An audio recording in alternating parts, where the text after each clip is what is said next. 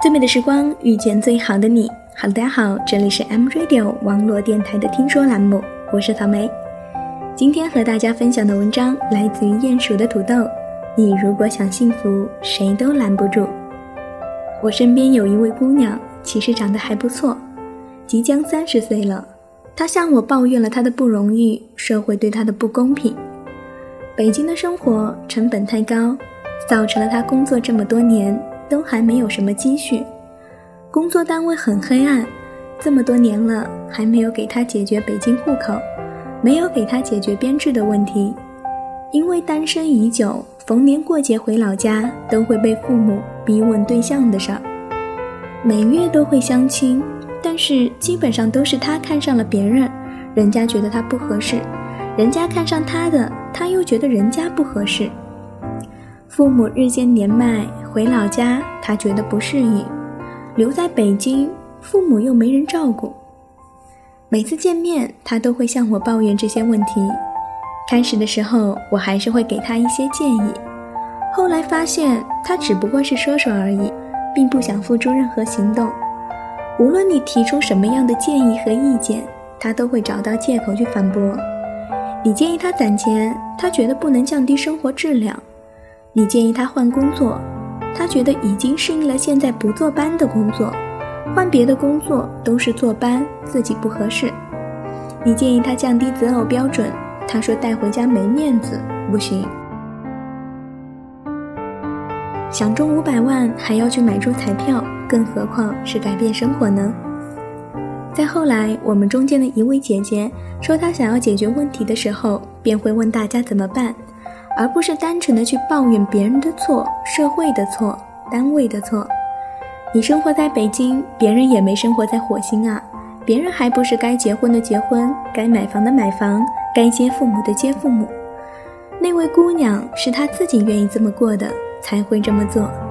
她呀，就是想发现一下，大家听着就行，可别太在意了。因此，每当她在抱怨的时候，我在一旁只是听她说说。然后象征性的安慰一下。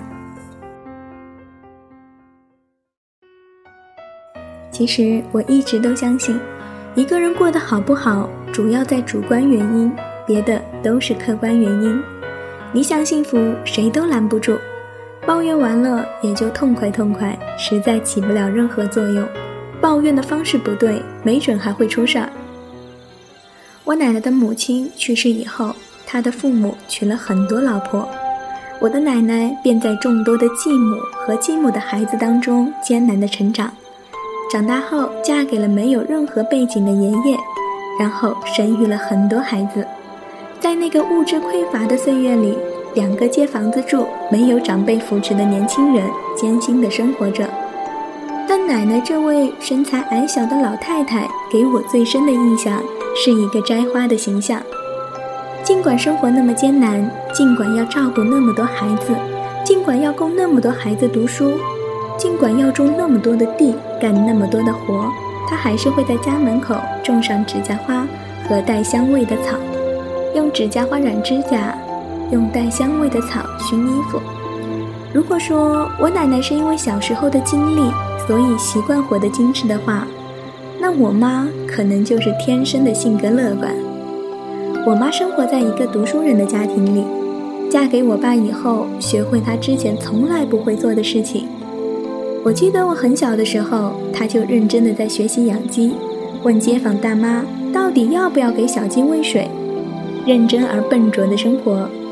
可从我记事起，无论家里有多穷，她都会在院子里种满月季，那种花瓣繁复、五颜六色的月季。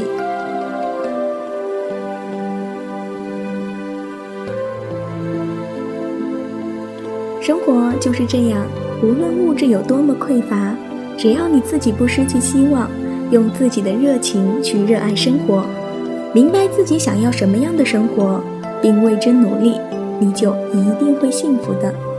所有的那些借口，就像反方向的电梯，只会让你孤单而又无助。如果你对现实生活不满，就仔细想一想，你想找谁求助？想想有什么方法可以改变现状。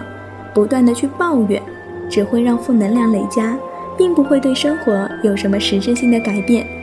与其不停的抱怨，还不如在生活中找些小乐趣，让自己更加积极、更加阳光的面对生活。我小时候，爸爸教我放风筝，在还没有起风的时候，就先开始跑着试试，这样有风来的时候才会顺势把风筝放起来。其实仔细想一想，生活又何尝不是这样呢？站在原地，就算有风，风筝也不会自己飞起来。只有在不断的追寻风的脚步，我们才有机会得到快乐。好了，以上呢就是草莓带给你的听说栏目分享的文章，来自于鼹鼠的土豆。你如果想幸福，谁都拦不住。好了，本期的听说栏目就到这里，我是草莓，我在 M Radio 等你。